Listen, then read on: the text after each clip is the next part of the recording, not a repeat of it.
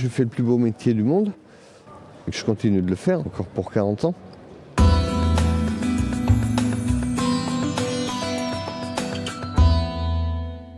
Bienvenue, bienvenue pour cette émission de Déclencheur. La photo Comme vous ne l'avez jamais entendu. Cette semaine, je retrouve avec beaucoup de plaisir Gérard Cimetière qui est, entre autres, l'organisateur de l'été des portraits.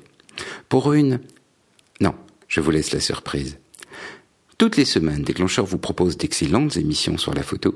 Avec Benoît Marchal. À télécharger et à écouter où vous voulez, quand vous voulez.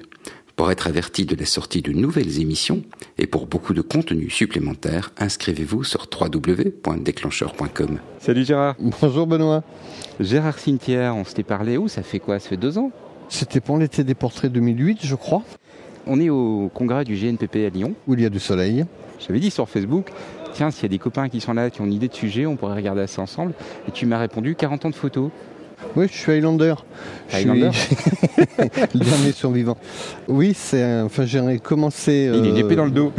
J'ai commencé la photo en 68 à cause des événements. Enfin, en réalité, j'ai commencé en 63, puis j'ai eu mon CAP en 70. Nous sommes en 2011, oui, ça fait 40 ans.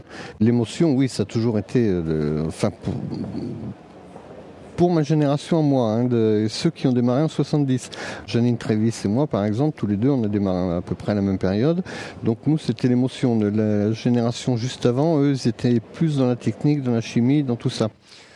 Nous, on est arrivé avec la chance du C7, justement, où on pouvait faire 10 vues avec une pellicule. C'était génial, 10 vues sur une pellicule. La plaque de verre ou la chambre, ça limitait énormément le nombre de poses.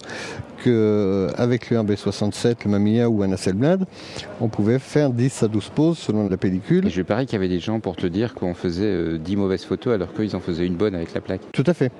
Voilà, c'est, on retrouve le même discours avec des, étonnant. hein. avec des chiffres différents. Et si deux fois par mois, vous preniez 30 minutes pour imaginer ce que vous pouvez faire avec votre appareil? Vous le savez, être curieux, c'est faire de meilleures photos. N'attendez plus et inspirez-vous. Devenez membre Déclencheur Gold aujourd'hui sur www.déclencheur.com, sur l'iTunes Music Store ou sur Amazon MP3.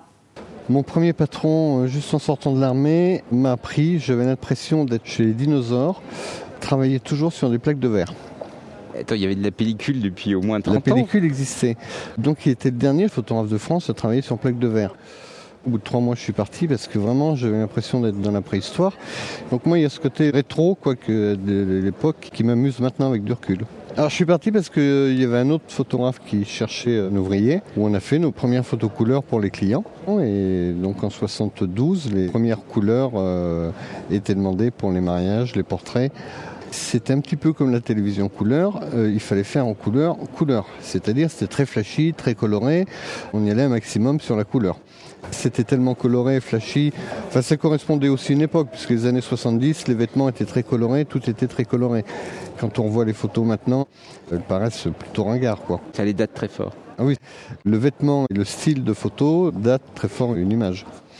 Là, je vois des photos actuellement que je vois sur Facebook ou autre. euh, des photos qui sont très modes vont être très vite démodées. La mode, c'est ce qu'ils démodent, c'est Salvatore Dali qui le disait. C'est logique. tu penses aux photos euh, genre euh, avec beaucoup de post-traitement, des, des Ouais, ce photos qui est très traité. Le... Il y a aussi la mode vintage, les photos lifestyle un peu qui sont en couleur délavée. Ça, à mon avis, ça va se démoder. Dans trois ans, elles paraîtront, trois ans ou ou cinq ans, ces photos paraîtront ringardes. Ah ben, l'arrivée de la couleur, oui, il fallait de la couleur. Puis euh, dans les années 80, c'était la période Hamilton, où tout le monde voulait des photos style Hamilton. Donc là, c'était le flou, on mettait du scotch, de la vaseline devant l'objectif, les petites filles dans des trucs à dentelle, un petit peu légèrement dénudées, euh, très dans le style hamiltonien, on allait en faire en extérieur. Le style Hamilton qu'on faisait en extérieur, je le compare un petit peu à ce qui se fait maintenant, le lifestyle.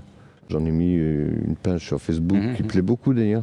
C'est marrant, des photos que j'ai fait en 70 et que j'ai appelé, euh, je n'ai pas voulu appeler lifestyle, j'ai appelé ça 1970 un art de vivre. Parce que c'est pareil, c'est des photos qu'on faisait en extérieur, en train de déconner. Là, ce qu'on me demande, c'est que pour les jeunes, c'est que du noir et blanc. La génération de, de jeunes actuels n'ont pas connu la télé noir et blanc, n'ont pas connu le cinéma noir et blanc. Mais pour les jeunes, c'est quelque chose de nouveau et de tendance. Ça va un petit peu dans la même logique que toutes ces applications qui font des effets un peu vintage sur les photos ou des choses pareilles? Oui, il y a un côté rétro, mais justement le vintage où on voit les photos délavées, c'est les jeunes veulent ça parce qu'ils voient dans les albums de leurs parents des photos des années 70, mais qui sont délavées par le temps. Mais en 70, les photos, les couleurs étaient très nettes, très saturées, c'était impeccable. Et elles n'ont jamais été délavées, c'est le temps qui les a délavées, et maintenant on les délave sans passer par l'étape temps. Mais voilà, Ouais, tu au disais, niveau relationnel, les contacts avec les clients, beaucoup de choses ont changé, puisque autrefois on photographiait des, c'était des familles quoi qu'on avait comme clients. Ils venaient nous voir pour le mariage, ensuite dès que bébé était né, euh, etc. Que maintenant le client est plus zapper, il va d'un photographe à un autre. Les gens veulent une prestation. Moi je livre des tirages digigraphie en quantité limitée numérotée avec le petit cachet euh, Epson. Donc j'aime que ce soit un produit fini. Que si je livre un CD ou un DVD, euh, c'est bien, mais euh, comment vont finir mes photos? Et, après, bon, si c'est mal tiré, les amis, la famille du client vont lui dire qu'est-ce qui t'a fait tes photos, c'est cimetière, bon, bah, c'est pas terrible, on va pas chez lui. Donc j'aime bien livrer un produit fini. Mhm. Non, d'un autre côté, tu m'as dit que tu vendais aussi des photos pour Facebook. Oui, oui, ça c'est surtout pour les jeunes. Donc où je fais des séries de photos, des portraits. Donc là, je leur livre également les photos euh, finies pour euh, papy, mamie, etc. Bon, des fois, c'est des photos un peu plus déconnes, un peu plus euh, décontractées.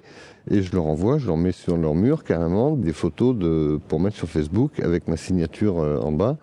Et je leur demande qu'ils m'identifient par l'intermédiaire du système d'identification de Facebook. Comme ça, Mhm. ça me fait une pub. Et en même temps, je vois les commentaires sur mes photos. Et je vois d'autres jeunes qui disent Ouais, elles sont chouettes tes photos, t'as été checké, etc. Alors ceux-là, au bout d'un moment, ils me demandent comme ami, ils me demandent des tarifs. Et c'est toute une chaîne qui. C'est une autre chaîne de vente. C'est une autre chaîne de vente.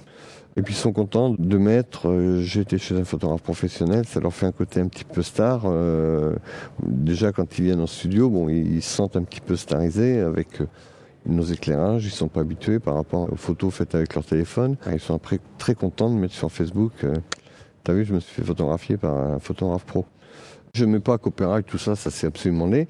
Parce que si on met une photo avec un gros copyright au milieu, et puis je vois des photographes qui le font, copyright, reproduction interdite, on voit plus la photo.